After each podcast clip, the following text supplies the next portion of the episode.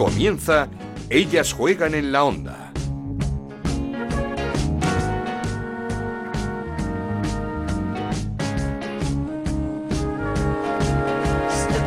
Hola, ¿qué tal? Bienvenidos una semana más a Ellas Juegan, este podcast de Onda Cero en el que hablamos de fútbol femenino. Nos podéis encontrar en ondacero.es y en nuestra cuenta de Twitter en arroba Ellas Juegan OCR. Pro- programa monográfico, el de hoy especial, como lo queráis llamar, para hablar de la selección tras esa rueda de prensa de Jorge Vilda de más de 50 minutos. Más de 50 minutos contestando preguntas, algo que agradecemos, aunque es cierto que algunos temas, como las ausencias de Irene Paredes y Jenny Hermoso, eh, en esos temas no quiso entrar. Luego hablaremos de esa lista y esa comparecencia de Jorge Vilda, lista con 10 jugadoras del Real Madrid y finalmente dos del Barça, Nuria Rábano y Laia Codina, que ha sustituido a la lesionada Ana Tejada. Pero por lo que pudimos ver y escuchar en esa sala de prensa, ruptura total entre el seleccionador y esas 15 jugadoras, más tres, eh, podríamos decir Alexia Putellas, Irene Paredes y Jenny Hermoso, que, pudieron, eh, que pidieron no ser convocadas y lo que podría ser también la ruptura total dentro del vestuario de la selección.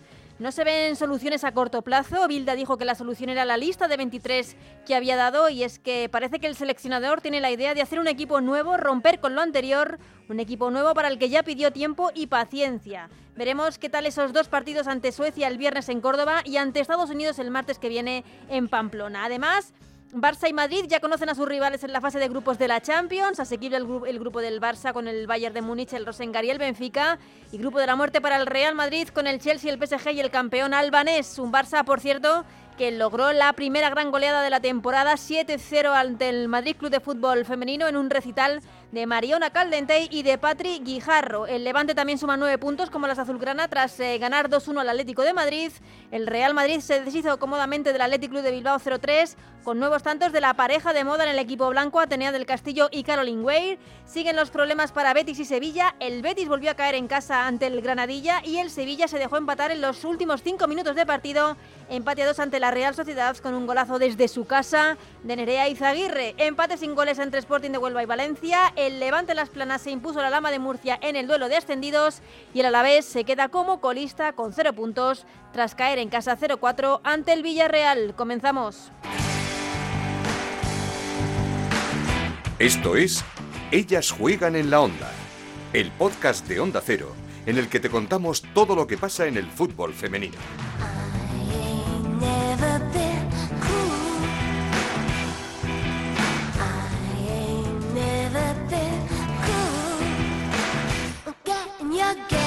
Hacemos como siempre escuchando a las protagonistas de la jornada. La primera de ellas quizá la futbolista más desequilibrante de nuestra liga, una jugadora que cumplió su partido número 100 con el Barça. Hablamos de Hansen. Sí, era un especial momento.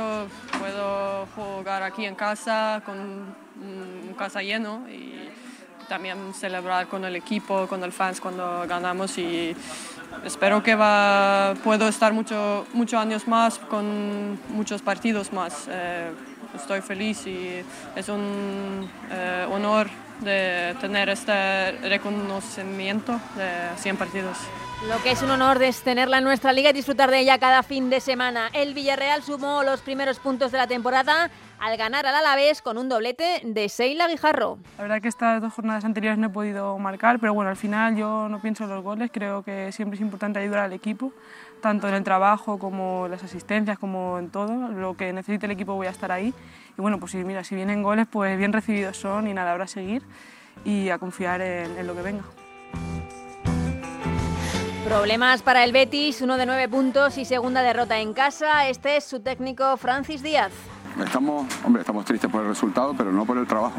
Yo creo que hemos dominado todo, hemos hecho todo para ganar el partido, hemos tenido ocasiones, ellas han tenido apenas ocasiones y bueno, de la primera que tienen, pues bueno, la meten dentro, tenemos una muy igual o casi igual con Ángela y lamentablemente pues se va fuera y a partir de ahí pues el partido se va marcando por situaciones concretas, diversas, pero ya te digo, este es el camino.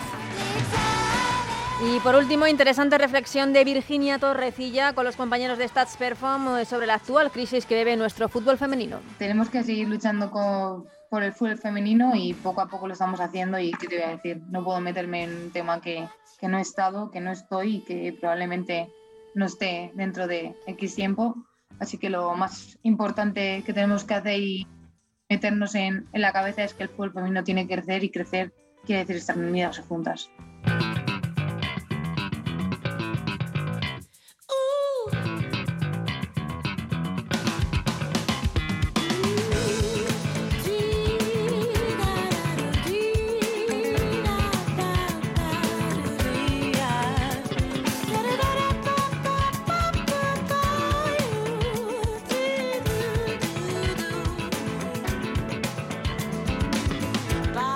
Estar juntas, decía Virginia Torrecilla, algo que parece que ahora mismo no es posible en el vestuario de la selección. Como os decíamos al principio, la rueda de prensa de Jorge Vilda copa nuestro programa. Aquí os dejamos con un extracto de lo que el seleccionador dijo, respondió el pasado viernes en esa rueda de prensa en Las Rozas. No le deseo a nadie, a ningún compañero, pero a nadie, por lo que yo tengo que estar pasando estos días. Por la falta de claridad en el mensaje de, las jugadoras, pues se ha podido deslizar ciertas dudas o se ha abierto pues el abanico a que haya algo extradeportivo en todo esto que está sucediendo. Todo eh, lo que se ha montado pues no tiene sentido pensando en que algo es deportivo. Y desde aquí lo que quiero hacer es eh, un llamamiento a todas las jugadoras que yo he entrenado durante mi carrera. Si hay algo que no haya sido un trato exquisito, como me han dicho mis jugadoras ahora de la selección, incluso las capitanas, a mí y al presidente, que el trato siempre ha sido exquisito, desde aquí reto a que cualquiera salga y diga que no ha habido respeto o que haya habido alguna tacha para, para mi comportamiento con ellas. Creo es que se ha lanzado la piedra y se ha escondido la mano. Y hay que ser valientes. Máximo respeto por las jugadoras que no están entre las 15 que han enviado el correo. En ningún momento. En ningún momento por, por lo injusto, por todo lo que hemos creado en el pasado y todo lo que hemos conseguido, por lo que seguimos ahora mismo consiguiendo, por la energía y por la fuerza que tengo para seguir y porque sé de lo que puede venir en el, en el fútbol femenino y en las selecciones. Llevamos mucho tiempo trabajando por esto lo que viene abajo es maravilloso. Lo que teníamos, pues tenía muy buena pinta y nos habíamos dejado la piel para construir una selección de la que todo el mundo estaba orgulloso. Todo el mundo, me refiero a todo el mundo, porque venía muchos halagos desde fuera y sé que lo podemos volver a conseguir. Para mí la solución son las 23 futbolistas que están convocadas. Voy a hablar de las jugadoras que están convocadas. Al final hay jugadoras que están dando muchísimo rendimiento fuera. Estamos muy pendientes con todo este grupo de profesionales, ocho profesionales en un staff técnico de, la selección. Y bueno, pues creemos que las 23 que han venido son las que se lo merecen. Y en cuanto a las llamadas, decirte que sí que he recibido llamadas de jugadoras que están encantadas de venir a la selección. No voy a entrar si he hablado, no he hablado, no voy a desvelar. Lo que sí que voy a decir es que mi teléfono está abierto 24 horas, 7 días a la semana. Siempre estoy abierto para el diálogo y cualquiera jugadora que necesite algo de mí que la podamos ayudar, la vamos a seguir ayudando. Profundamente dolido porque pienso que es una situación injusta, que no nos la merecemos nadie. Pienso que es un ridículo a nivel mundial. Mi solución, mi solución ante lo acontecido es esta lista y mirar hacia adelante. Tengo que convocar a jugadoras que realmente estén al 100% con esta selección, que sientan el privilegio que es venir aquí y tanto la federación como el presidente directamente, como yo, estamos siempre abiertos para el diálogo. Ellas saben y tienen eh, clarísimo desde la anterior concentración que estamos abiertos para el diálogo. Yo mismo, en la anterior concentración, durante nueve días, me he abierto un canal para abrir con él. Bueno, al final está claro que es una situación complicada, una situación difícil de, de llevar. Yo no lo estoy llevando mal, pero llevamos tanto tiempo luchando por esto y trabajando por esto que creo que sería injusto eh, quitarme en medio, que no sería lo correcto.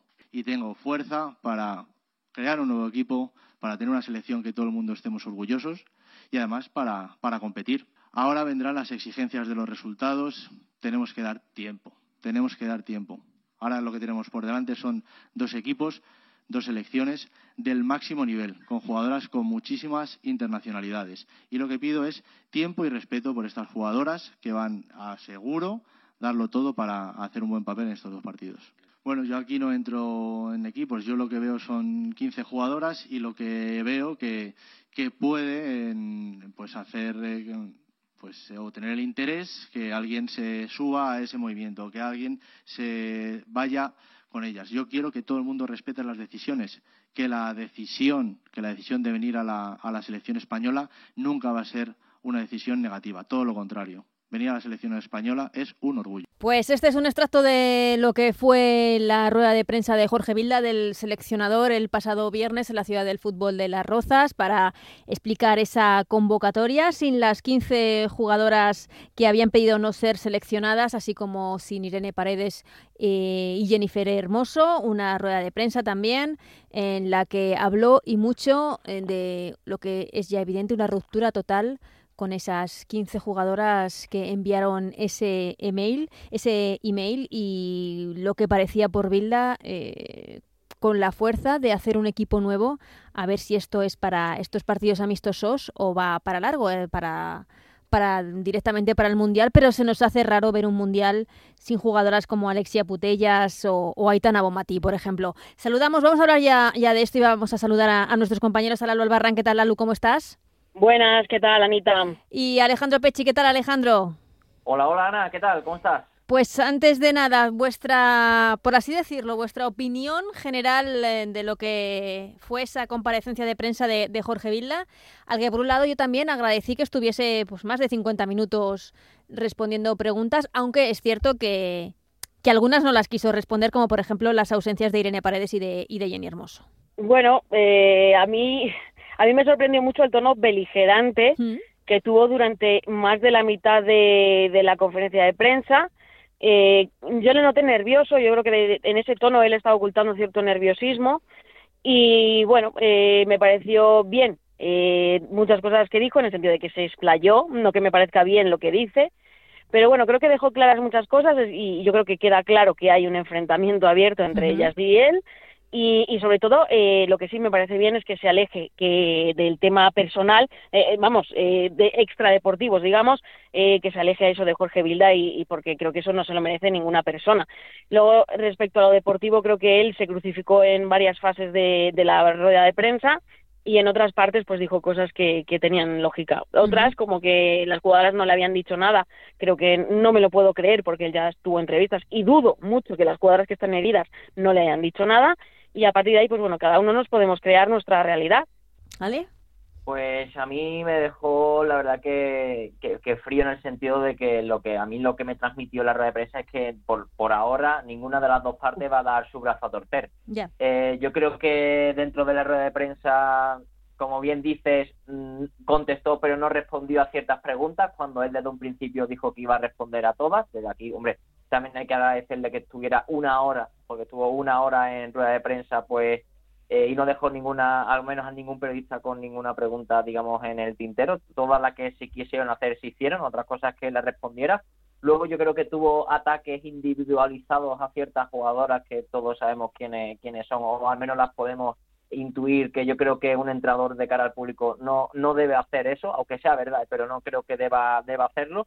Y luego yo creo que dentro de, de todo se hizo la víctima en ciertas ocasiones, que creo que tampoco es que es lo ideal en este tipo de circunstancias. Y luego creo que estoy con Lalu, creo que eh, ac- acierta o al menos estoy con él en el sentido de que las jugadoras en el comunicado no dejan ciertas cosas claras y abren la puerta a temas extradeportivos que, como dijo Jorge Vilda, si alguna tiene algo que decir, que lo diga y que no se esconda. Y en esa parte sí estoy, sí estoy con él, porque Claro. creo que al final las jugadoras en algunas cosas no han sido claras y se pueden haber abrir otras puertas. Por lo demás, como te he dicho al principio, de- la sensación que me da a mí es que ninguna de las dos partes por el momento va a dar su brazo a torcer y quiero también escuchar a, a las jugadoras, que creo que ya que ha hablado el seleccionador, creo que es turno también de ellas de que hablen y que se sometan a las preguntas de la prensa. Esa era la siguiente pregunta. ¿Creéis que va a haber respuesta por parte de las jugadoras? Porque, porque la semana pasada hablamos de, de eso, de, de comunicativamente los errores que están cometiendo las jugadoras al, al no dejar claro qué se está pidiendo, eh, qué, están pidiendo, qué cambios son los que quieren, porque el, otro día pudimos escuchar a- de nuevo a Andrea Pereira en, México, en la Fox, y, volvió a decir que no quieren la cabeza del seleccionador y volvió y habló de pequeños cambios. O sea, es que no, no se entiende, no se entiende nada. Bueno, eh, yo creo que las jugadoras lo van a dejar estar. Yo creo que él habla de que está mal, pero yo creo que esas 15, 17, vamos a hablar de 17 jugadoras, eh, también tienen que estar pasándolo muy mal. En sus Sí. cabezas tienen que estar incluso ondeando la, la, la probabilidad o la posibilidad de, de no volver a vestir la camiseta de la selección y tiene que ser súper duro. Y, pero yo creo que si nadie va a su brazo a torcer en enero, eh, febrero tendremos que, que ver si de verdad alguien alguien tuerce el brazo porque yo creo que un mundial sin Aitana o sin Alexia eh, puede pasar mucha factura en muchos aspectos no solo deportivos a la selección española.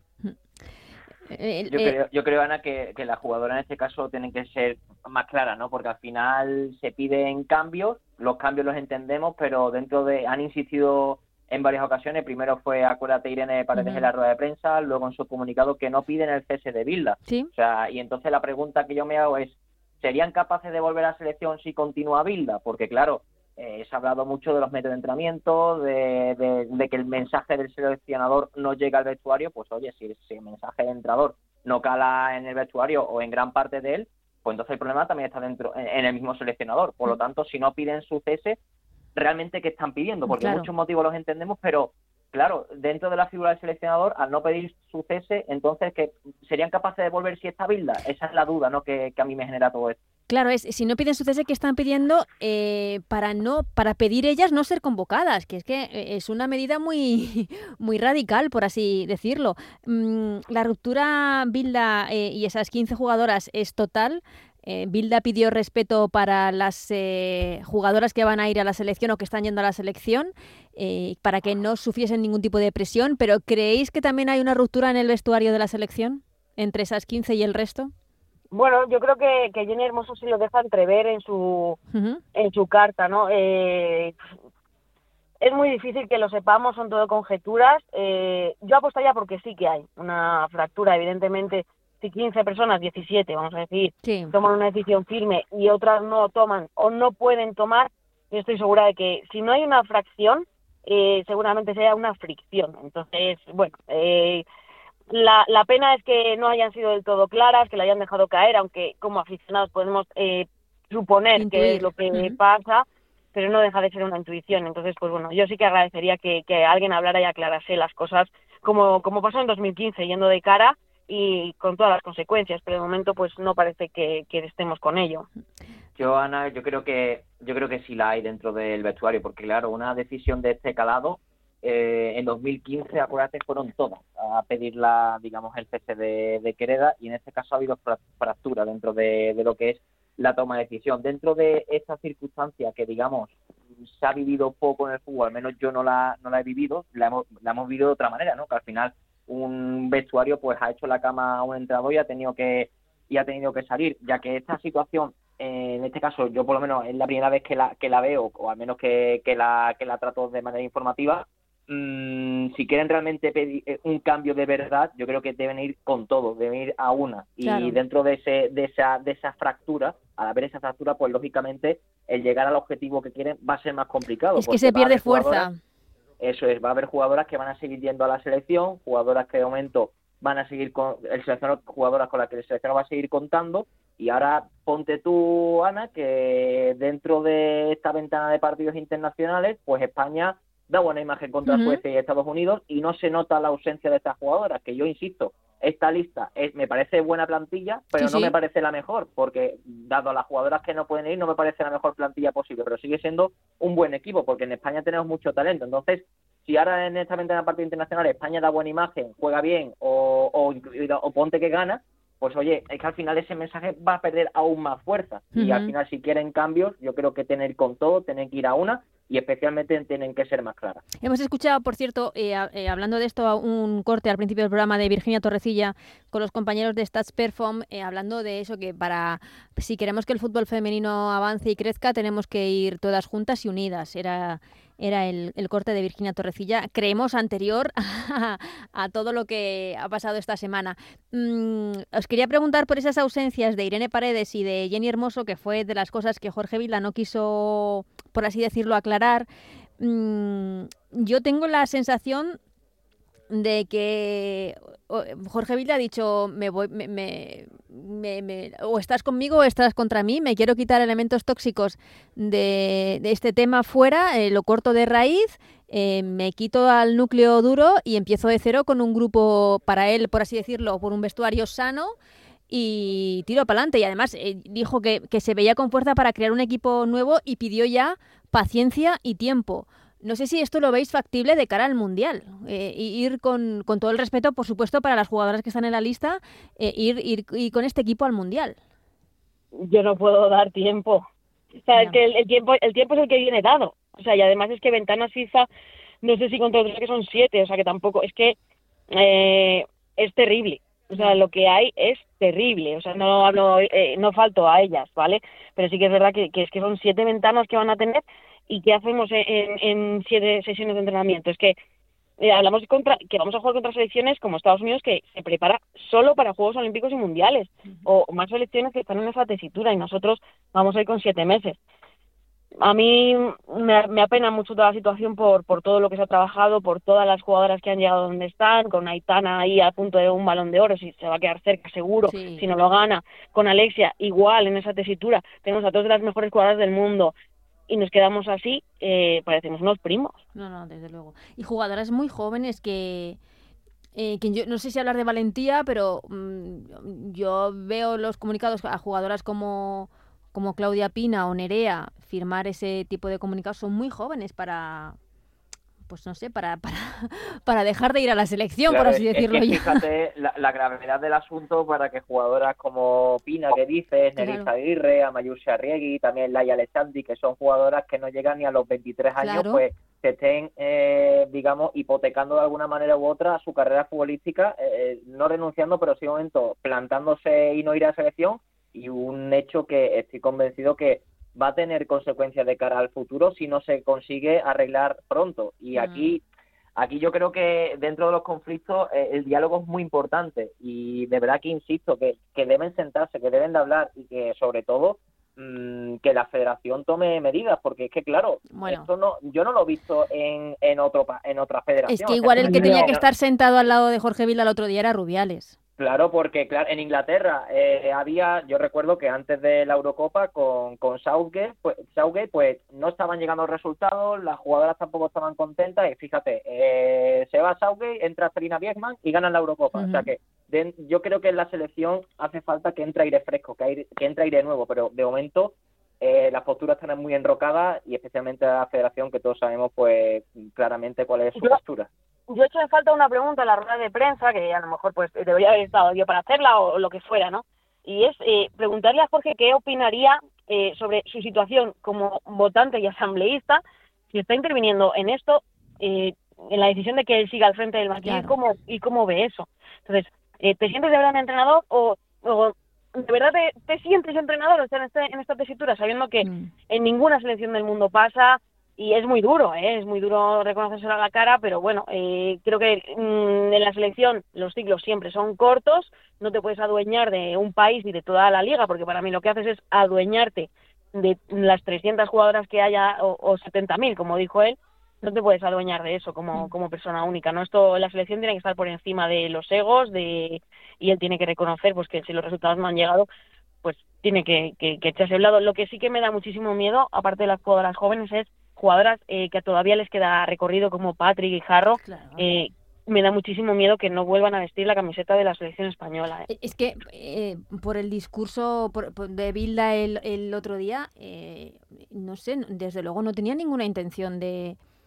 Mm. No, ya no digo de arreglar la situación porque es muy fuerte, pero era como o dan el brazo a torcer ellas o, o las que han cometido el error son ellas.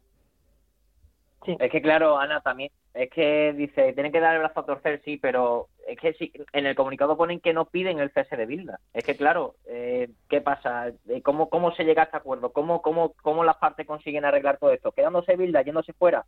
Ahí donde creo que ellas tienen que ser más claras y, y pedir Claro. realme- y, y- y exigir lo que realmente están pidiendo. Yo entiendo, entiendo eh, el dolor eh, de, de Bilda con, con estas jugadoras, por otra parte, a las que conoce desde hace mucho tiempo, eh, en como decíais al principio, en que el, el comunicado ambiguo deja entrever cosas que no son. Eh, nunca se ha hablado de temas extradeportivos, que, eso, que sería muy grave, sino de temas deportivos y yo entiendo que hay este dolido, sobre todo con jugadoras que conoce de, de hace mucho tiempo. Y por cierto, por otro lado, si alguien tenía alguna duda de, de la confianza de la federación en Jorge Vilda, solo había que ver la puesta en escena del viernes con todo el armamento, todos los seleccionadores de las categorías inferiores masculinas, el cuerpo técnico, eh, el departamento de comunicación, todo el mundo estaba allí apoyando el mensaje de Jorge Vilda. Es una Sí, puesta en sí, sí. escena interesante. Ujú. Sí, ¿no? Bueno, lo del cuerpo técnico lo suele hacer prácticamente casi Sí. siempre, ¿eh? que esté el cuerpo técnico ahí presente, pero al final la puesta en escena te deja muy clara la posición de, de la federación, estando allí eh, Julen Guerrero y también Luis de la Fuente. Eh, eh, por otra parte, mm, la solución a corto plazo no se ve, desde luego, mm, clara. Yo no la veo, de momento no la veo, porque es que, claro, veo a las posturas tan firmes en lo suyo. Que es Mm. muy difícil que a corto plazo consigan llegar a un acuerdo. Y creo que cada vez que pase, pase más tiempo va a ser más difícil llegar a, a él mismo. Y recuerdo que estamos a ocho meses previos de un mundial, que claro, como esto se demore mucho en el tiempo, pues Jorge Vilda, lógicamente, va a hacer el grupo con el que quiere ir al mundial y probablemente no estén esas 15, 16, 17 jugadoras. Yo creo que aquí dentro dentro de todo esto, yo creo que una palabra muy importante es la que pueda tener Alexia Putella, Ya. porque yo creo que a ella sí le van a hacer caso. ¿Echáis, por cierto, en falta una rueda de prensa de, de Alexia Putellas con el resto de jugadoras, pero que tome ella la, la voz? Yo no tengo claro esa postura por parte de Alexia. ¿eh?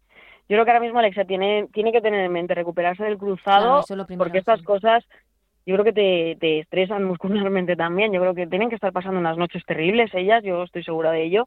Y Alexia será una de las que esté peor, evidentemente, porque el Mundial se acerca, yo creo que ven que esto no avanza y evidentemente cuando Alexia tenga el alta médica es cuando veremos mm, las verdades, porque será cuando estén cerca del Mundial y, y ellas tendrán o que pedir perdón o, o seguir en su burro y el otro en el otro y bueno, pues Mm. así. El único que pierde es el fútbol femenino. No, es que claro, dentro de todo esto, muchas veces, perdona que os corte, nos olvidamos de las jugadoras que sí están convocadas, que a lo mejor eh, podrían haber tenido su oportunidad mucho antes o más recorrido mucho antes y que lo tienen ahora dado esta situación. ¿Qué pasa? Si a un mes del Mundial se llega a un acuerdo, esas jugadoras que han estado preparando el Mundial se quedan fuera ahora. Es que es Como difícil. las, Claro, como es- las es ventanas de, del baloncesto ahora mismo, ¿no? Un poco... Es muy complicado el tema, ¿eh? Ya, sí, sí. Es no. muy difícil. No, y además, por ejemplo, eh, Jenny Hermoso. Jenny Hermoso eh, envía un comunicado y yo creo que aboga un poco por el diálogo, ¿no? Eh, reconociendo que lo pasa mal, que tal, pero por otro lado sin, sin eh, estar de acuerdo con esas formas que tomaron algunas de las compañeras y abogando por el diálogo para eh, pues por arreglar la situación del fútbol femenino. Pues Jenny Hermoso es- está fuera. Y además no contestó a esa pregunta, ¿eh? No, no, no. eh, La realizó la compañera Andrea Segura Andrea, sí. dos veces y las dos veces le contestó con evasivas, que solo va a hablar de las jugadoras que, que están. Eh, bueno, eh, yo eh, me preguntaba el otro día en Radio Estadio Noche Aitor Gómez si pensaba que Vilda debía dejarlo por, por esto. Yo dije que por esto, en yo creo que no, porque tampoco se lo están pidiendo, por un lado. Pero Mm. yo, yo, eh, quedé profundamente decepcionada, lo vuelvo a repetir, eh, después de la Eurocopa, ese primer mensaje de Jorge Vilda al bajar del avión hablando de que eh, el fútbol femenino español no hay quien lo pare y que las audiencias habían sido maravillosas. Ahí mm, dije, uff, nos falta ambición, Y nos todo, faltan Ana, muchas cosas, estamos estancados, aquí, aquí cambio de ciclo. Bueno, y en la rueda de prensa antes de empezar la Eurocopa insistió muchas veces que no demos a España como favorita, que nunca ha ganado nada y que la Pero es vida que ese había visto... es el de siempre. Claro, que No podemos ver a España como favorita. Si perdemos, bueno, hemos jugado como siempre, perdimos como mm, siempre. Eh, mm, es que no podemos ser críticos con España nunca. Ya. Ni, ni lo es él, que es que es uno de los grandes problemas, que es que el discurso que tiene él lo tiene una vez y otra vez y otra vez. Y si lleva siete años con el mismo discurso, nosotros como prensa tampoco nos lo podemos creer. Ya. Por cierto, eh, dentro del discurso de esa rueda de prensa me pareció bastante, no sé, feo o descortés por su parte el señalar a alguna jugadora en la Eurocopa. Habló de, de errores individuales por no estar mentalmente como se debe estar en un torneo de, de ese tipo. Me pareció, por así decirlo, feo que un seleccionador hable así de, de sus jugadoras. Sí, yo creo que es una ley no escrita del fútbol que un entrenador no puede hablar así públicamente de, de sus futbolistas. que, que- que- que a lo mejor tiene razón, pero yo creo que de cara al público no puede hacer eso y a ver el discurso de un entrenador y, y así lo dictamina el fútbol y así se ha visto a lo largo de, de estos años porque en el fútbol está ya todo inventado. Cuando ganan son los futbolistas y cuando pierdes el entrenador y eso ha sido así siempre. Sí. ya, Pero entonces, ¿qué está reconociendo? ¿Que él como seleccionador no ha llevado a las jugadoras que mejor están? ya, esa es. O, o que, que o que no pone- ha puesto en el 11 las Mm. que mejor están. Es que lo está reconociendo. Yo, eh, em, ya, ya os digo, no. Igual que también, pues eché en falta que contestase esas preguntas de Jenny y demás. El resto estuvo pues eh, contestando más o menos a todo, pero sí que vi en, en esa respuesta cuando cargó contra jugadoras de forma individual que me pareció, pues no sé, o por, por, porque nunca lo había escuchado, cargar así contra, contra tus propios futbolistas. Bueno, pues eh, esperemos que, que esto sea por lo pronto un, un impasse en, en todo este problema, que nos vienen dos partidos, en dos partidos complicados, Suecia y Estados Unidos, y dependiendo de, de cómo salgan esos dos partidos, cambiará mucho la cosa, ¿no? Yo no, yo no sé si va a cambiar, ¿eh? Yo no sé. Y creo que nos dará una cara a una cruz, ¿eh? Ya, Mm. ya. En Yo fin, creo que si sale, si sale bien va a haber incluso hasta más problemas y si sale mal van a seguir habiendo problemas. Es que yo creo, yo veo problemas por todos lados. No, es que además eh, eh, se habló de ridículo mundial por parte de Bilda y, y son muchas las, eh, por así decirlo, las eh, voces internacionales que ya han tomado partido en este tema, extrañándose un poco de lo que está pasando en España. Bueno, estamos casi extrañados nosotros también Sí, un poco. Claro. Mira, eh, Me llega eh, ahora mismo Laia Codina sustituye a Ana Tejada en, en la convocatoria de la selección Ana Tejada que tuvo que abandonar por esas molestias que sufrió en el partido contra, contra el Sevilla. O sea que dos jugadoras del, del Barça, Laia se une a Nuria y dos jugadoras del Barça en, en esa concentración. Mm, por cierto, y para terminar con ese tema, ¿tenéis algo que decir del tema jugadoras del Real Madrid? Eh, Yo, a ver, eh, se, ha, se ha especulado que han Claro. recibido presiones del club, pero Es yo no al menos no. lo que manejo no es, es que no es así. O sea, yo lo que manejo es que las jugadoras pues han decidido no participar en esa carta y que a lo mejor han consultado al club, pero como orientación, no como no el club no les ha impuesto nada o al menos lo que yo tengo entendido, lo que me han informado. Así que. Ahí donde yo veo también la ruptura dentro de todo esto, que como ha dicho Lalu antes, eh, se puede leer entre líneas en el- la carta de Ginny Hermoso. Eh, sí. Bueno, pues dejamos este tema. Esperemos que, aunque no creemos que sea así, que, que se solucione cuanto, cuanto antes, pero no vemos factible esa solución. Os pregunto, eh, Champions, fase de grupos, eh, grupo de la muerte para el Real Madrid, con el Chelsea, con el PSG, y me van a perdonar, pero no sé cómo se pronuncia el nombre del campeón albano. Como el Casibur del año pasado, ¿no? Siempre nos toca uno. se lo dejo a Lalu, que lo pronuncie Lalu. Pero dejadme estudiar, dejadme estudiar. Eh, hombre, saliendo saliendo como sale del, del bombo era, era lo que podía pasar. Claro. O sea, es una competición muy reducida y están los mejores. Entonces, pero bueno, eh, yo confío en que el Chelsea vuelva a hacer el ridículo un año más y el Madrid se clasifique. Es que el Madrid, yo no sé si lo estáis viendo, pero salto de calidad, yo creo que importante esa temporada, ¿no? Sí, Hombre, ha fichado bien, ha fichado bien. Y Sí, sí. Weir, y Weir está jugando unos partidazos y Atenea, sobre Y todo, me parece la jugadora diferen- diferencial del equipo. Es que Atenea es, es- un escándalo. Ahora mismo Yo- puede ser la más desequilibrante, no sé si de Europa. Sí, sí, sí, sí. O sea, regate que tiene Atenea, que, Sí. que se lo pregunten a Rachel Daly a ver cómo, cómo regatea Atenea. A ver, dentro de este grupo, a ver si el Chelsea eh, vuelve a pecho friar, ¿no? Como se dice ahora en el fútbol. Y a ver si el Madrid, el Madrid también puede aprovechar el lío que hay en el PSG con el tema Ragui, Diallo, etcétera, etcétera. que estado por ahí un poco revuelto. A ver si puede pescar en esas aguas. Y, y luego el Barça, pues eh, con el Bayern, con el Rosengar y, y con el Benfica, en teoría asequible para las azulgrana. Saliendo de cabeza de serie es que es, era más fácil. Lo que te puede tocar es al, fi- al final un segundo coco, que podría ser el- haber sido el PSG, pero bueno, ha sido el Bayern, que al final es alemán y a lo mejor te da un poco de guerra, pero bueno, yo creo que el Barça se le ha currado muchos años para estar cabeza de... Ujú. O sea que me alegro un cierto- montón y, y dos, a ver si tenemos dos. Ah, y que iba a decir, el, el- el Barça que empieza a carburar eh, goleada al Madrid Club de Fútbol Femenino con recital de Mariona, que seguro que te encantó, Lalu. Me encantó. Me- es- fue un recital absoluto, se la vio con muchísimas ganas y otra jugadora que nos perdemos y a la que queremos un montón.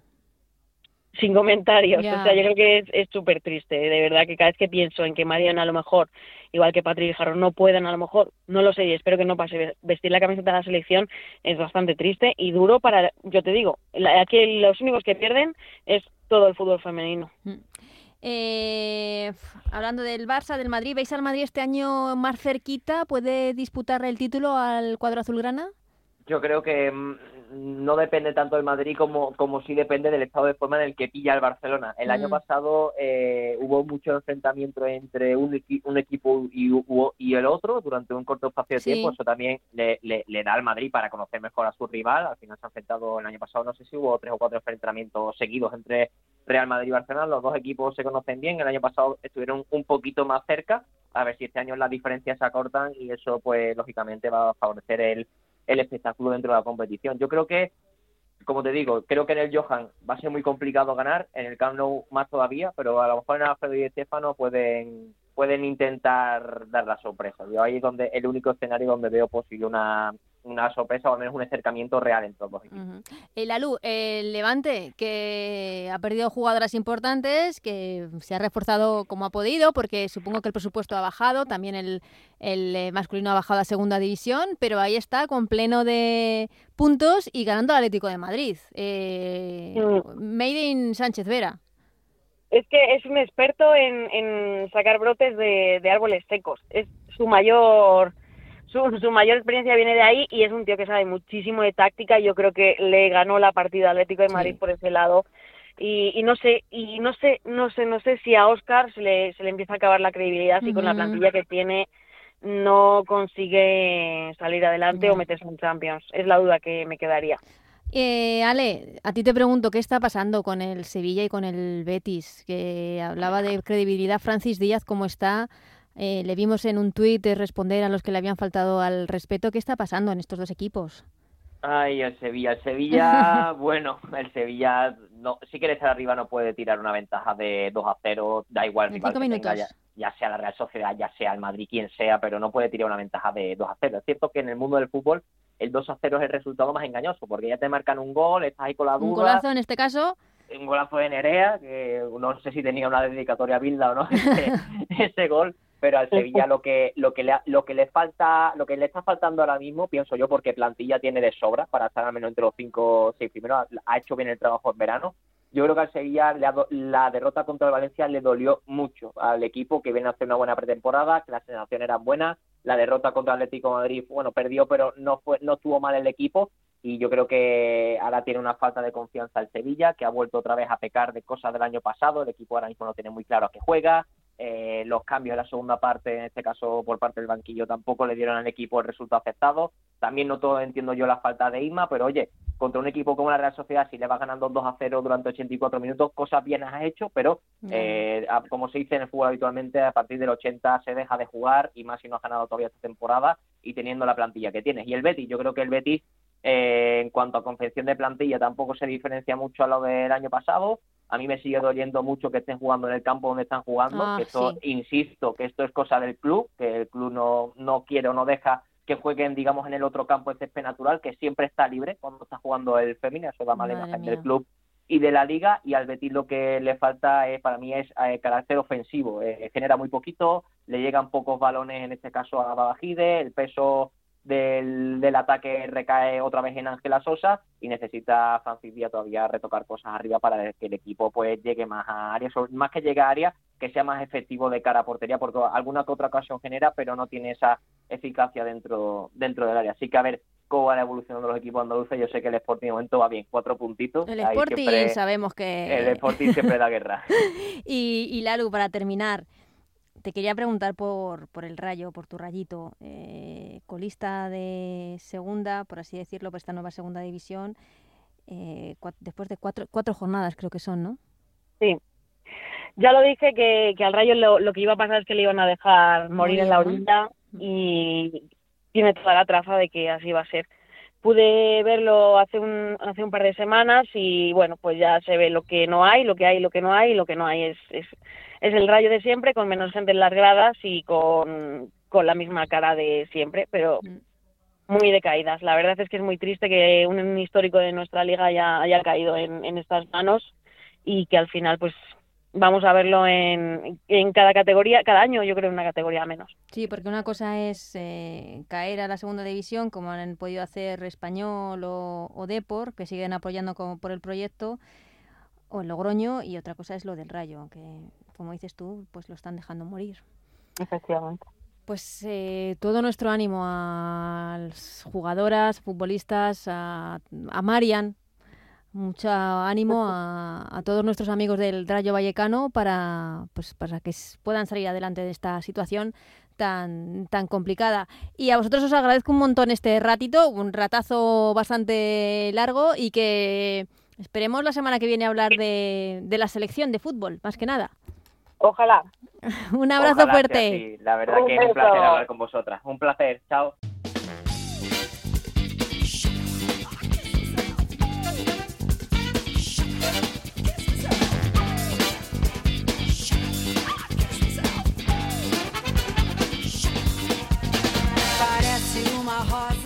Pues hasta aquí este Ellas Juegan, un Ellas Juegan muy de opinión, eh, porque teníamos que hablar de esa rueda de prensa de Jorge Vilda el pasado viernes en Las Rozas, en las que el seleccionador expuso, explicó el momento por el que estaba viviendo y lo que le parecía lo que estaban haciendo esas 15 jugadoras que pidieron no ser seleccionadas, no ser eh, convocadas. Veremos en qué desemboca esta crisis total que está viviendo nuestro fútbol femenino. Volveremos la semana que viene, esperemos que hablando solo de fútbol, esos partidos amistosos que va a jugar la selección, recordemos el viernes en Córdoba ante Suecia, la número 3 del mundo, el, el próximo martes en Pamplona ante Estados Unidos, la número 1 mundial. Dos amistosos de envergadura para esta nueva selección de Jorge Vilda. Hasta entonces, que seáis muy felices. Adiós.